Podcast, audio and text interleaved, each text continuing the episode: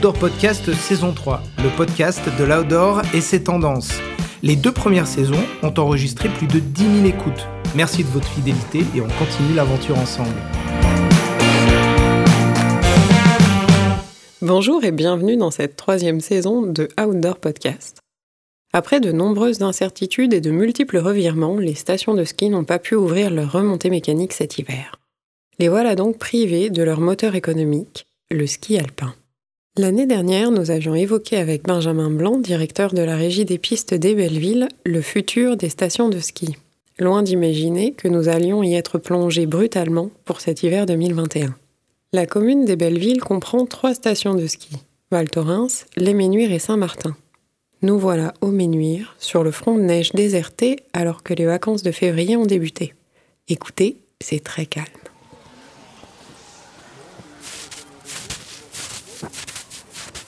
Nous allons voir avec Benjamin comment vivent les stations de ski sans leur moteur économique qu'est le ski alpin. On va du coup on se prend un petit café rapidement Allez.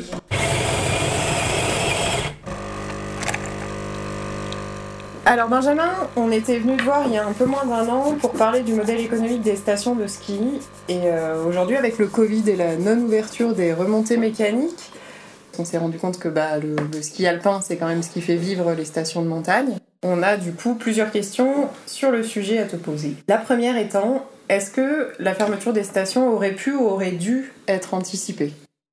Avec des si, on met pareil en bouteille. Mais euh, effectivement, je pense qu'on aurait pu, de manière collective, euh, peut-être s'organiser un peu plus. Avec le recul, c'est assez démago quand même de le dire. Mais je pense qu'on aurait pu euh, peut-être être meilleur là-dessus, y compris la vallée des Bellevilles. Et du coup, euh, comment ça se passe finalement cet hiver pour toi euh, au Belleville? J'ai envie de dire, euh, je vais prendre, je vais comparer ça à, à un Tour de France en fait, euh, par étapes. On on est passé par des étapes différentes, euh, des étapes de montagne euh, très dures, des étapes euh, un peu plus faciles de plaine, des contre-la-montre. Euh, ça se résume un peu à un Tour de France.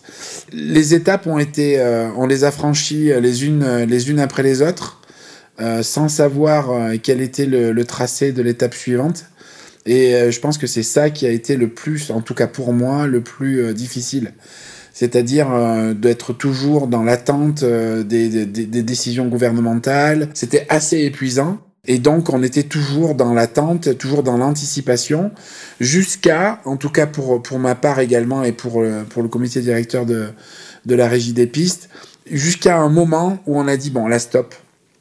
On sait faire, en fait. On sait travailler dans l'urgence. On saura, euh, si on nous dit une semaine avant ou deux semaines avant euh, l'ouverture de nos domaines skiables, on saura faire. Euh, on va plutôt se concentrer sur, sur l'après. On s'est consacré plutôt à des travails de fond en, en matière de ressources humaines, par exemple, c'est-à-dire en, en, en travaillant sur des plans de formation avec nos salariés, des choses qu'on a toujours pensé mais qu'on n'a jamais eu le temps de mettre en place. On a euh, travaillé sur des documents administratifs, sur des procédures, sur des restructurations euh, de, notre, de notre boîte. On a pris le temps de, de travailler sur sur l'avenir. Voilà.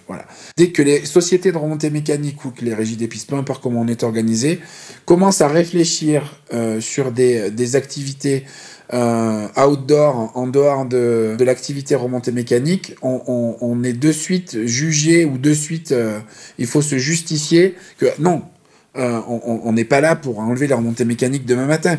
C'est pas du tout la réflexion. Et on sait que, et je vais même dire un chiffre, que dans les 10 ou 15 prochaines années, le ski et les remontées mécaniques seront toujours le moteur économique.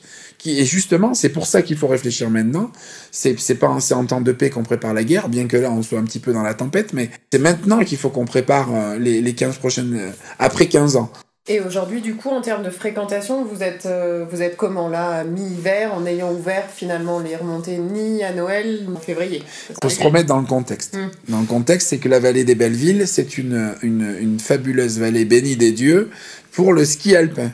Tout est fait pour le ski alpin, que ce soit l'hébergement, que ce soit le, les cheminements euh, à l'intérieur des stations, euh, les domaines skiables, etc. etc. On- on- donc je pense que sans mettre des, stations dans des catégories, Aujourd'hui, il est beaucoup plus difficile pour une station comme Val Thorens, par exemple, euh, de proposer euh, des activités et se diversifier euh, pendant que les remontées mécaniques sont fermées qu'une station village où il y a plus d'atouts. Et donc, force de ce constat, on a la fréquentation que l'on mérite, entre guillemets. D'un côté, on a, on a des fabuleuses des fabuleux outils de travail euh, quand les remontées mécaniques sont ouvertes. Et on a 60 000 lits touristiques et, Val Thorens, euh, on les remplit à 80% sur, la, sur une saison, ce qui fait rêver toutes les stations euh, villages. Mais en, l'inverse, aujourd'hui, eh ben, on a, le, on a le, les défauts de nos qualités et les qualités de nos défauts. Est-ce que tu peux nous faire un point aussi du coup sur le ski au global? Tu disais finalement les stations villages s'en sortent plutôt mieux que les stations 100% ski. Oui, après, euh, alors ça, sur la fréquentation, je pense que je me trompe pas en disant ça. Et ensuite, il y a, toute la partie enchantement de, notre clientèle qui se fait en plus par les activités que l'on propose. C'est-à-dire qu'on peut facilement enchanter un client en proposant euh, des activités euh, annexes et un peu novatrices qu'en leur proposant simplement du ski alpin comme on pouvait le faire. Donc du coup, il faut transformer ça en, en positif et transformer ça en, en, opportunité de fidéliser notre clientèle. Le ski de rando, on a bien vu plusieurs choses. La pratique du ski de rando depuis quelques années, elle explose. C'est des fréquentations à deux chiffres sans aucun problème. Euh, on a vu euh, plusieurs personnes qui, pratiquent le ski de rando. Ceux qui veulent faire du sport. On a euh, des gens qui sont plutôt dans l'esprit du ski de rando, de faire une balade en montagne et de prendre du plaisir à la descente. On a ceux qui sont sous contrainte. Ben, il y avait que ça à faire, donc du coup on l'a fait. Puis comme ça, ça me permettra de glisser. Et puis il y a ceux qui, ont, qui sont venus à cette pratique euh, par contrainte aussi, mais qui ont adoré et euh, qui vont essayer de continuer. Donc on pourra inclure, à mon avis, euh, un coup de ski de rando dans une journée de ski avec le matériel qui va pouvoir le permettre. Voilà, moi en tout cas, c'est sur ça que je vais me baser et essayer des choses l'année prochaine. Du coup, ma dernière question, c'était qu'est-ce que ça présage pour l'avenir, mais finalement, tu y as déjà répondu présage euh, une forte adaptabilité de nos, de, de nos services à, à, trouver des nouvelles choses, euh, hum, d'avoir les chakras ouverts et, euh, et, de bien voir les, de bien sentir les tendances euh, qui vont arriver parce qu'en plus, par rapport à avant, les tendances elles vont beaucoup beaucoup plus vite. Il faut pas louper le train. Nous avons souhaité comprendre comment il est possible d'accompagner le changement ou d'y participer. Nous sommes donc allés discuter avec un spécialiste de la prospective et des futurs désirables.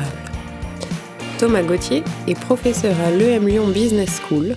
Il explore comment les organisations peuvent s'appuyer sur les futurs pour naviguer dans l'incertitude. Tu, as suivi euh, ce qui s'est passé euh, cet hiver dans les stations de ski?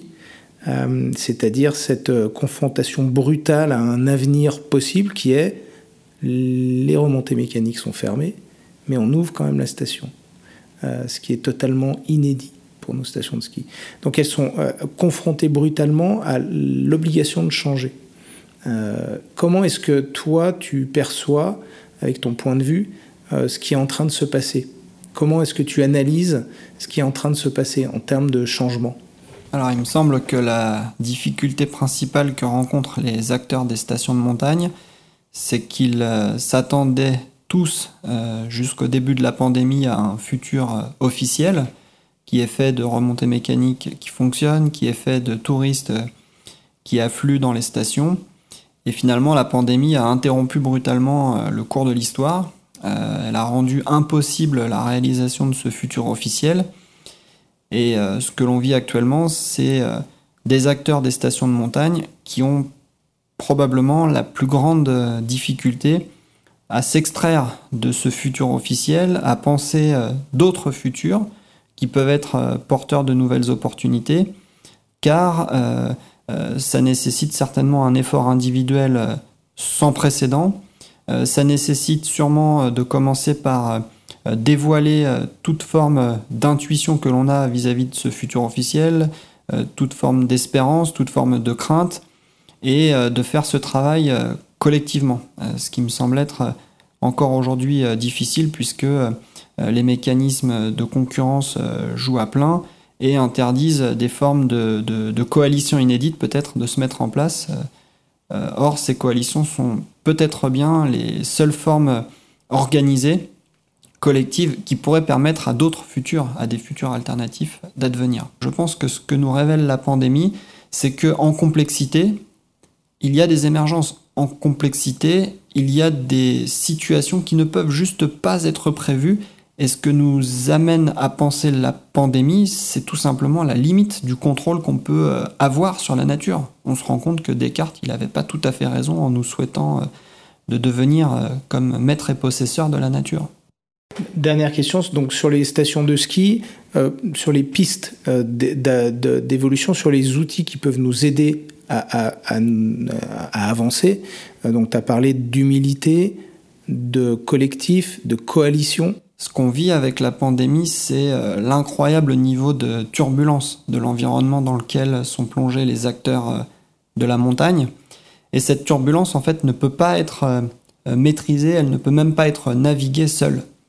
L'action individuelle d'une seule organisation, d'un seul agent économique, n'est juste pas envisageable. Il n'y a d'avenir possible qu'à travers des coalitions, qu'à travers des, systèmes de création de valeur. Les acteurs de la montagne doivent se penser comme des agents qui agissent ensemble pour produire de la valeur à plusieurs, plutôt que euh, se penser dans une relation euh, euh, simplifiée, linéaire, où on est concurrent d'un autre acteur et on ne voit pas forcément ces autres acteurs comme des, comme des partenaires. Alors, Imaginez construire un système de création de valeur, c'est se dire qu'à plusieurs, on peut maîtriser les quelques points d'acupuncture sur lesquels il faut appuyer simultanément pour stabiliser un tout petit peu son environnement et pouvoir inscrire dans cet euh, environnement stabilisé une action collective qui euh, devrait permettre un futur désirable pour cette coalition euh, d'advenir. Donc l'action collective, c'est selon moi le seul moyen d'agir en turbulence pour regagner une capacité à imprimer sur le futur sa marque et à aller vers un futur désirable. Il n'y a juste point d'avenir pour un acteur qui va vouloir la jouer solo. Collaboration et flexibilité permettront peut-être aux stations de sauver le ski alpin, moteur de leur économie. Une chose est sûre, il faudra réfléchir et travailler collectivement. Une approche que le Lama Project, laboratoire d'idées pour une montagne d'avenir, appelle de ses voeux. C'est aujourd'hui qu'il faut faire surgir d'autres futurs, d'autres alternatives. La montagne est riche de futurs différents. Outdoor Podcast est une production du studio Murmure. Merci à toute l'équipe, Clotilde Drouet au micro, Sébastien Pintio de Homework Studio à la mise en onde Nathalie Écuère à la gestion de projet et Guillaume Desmurs à la production et à la réalisation.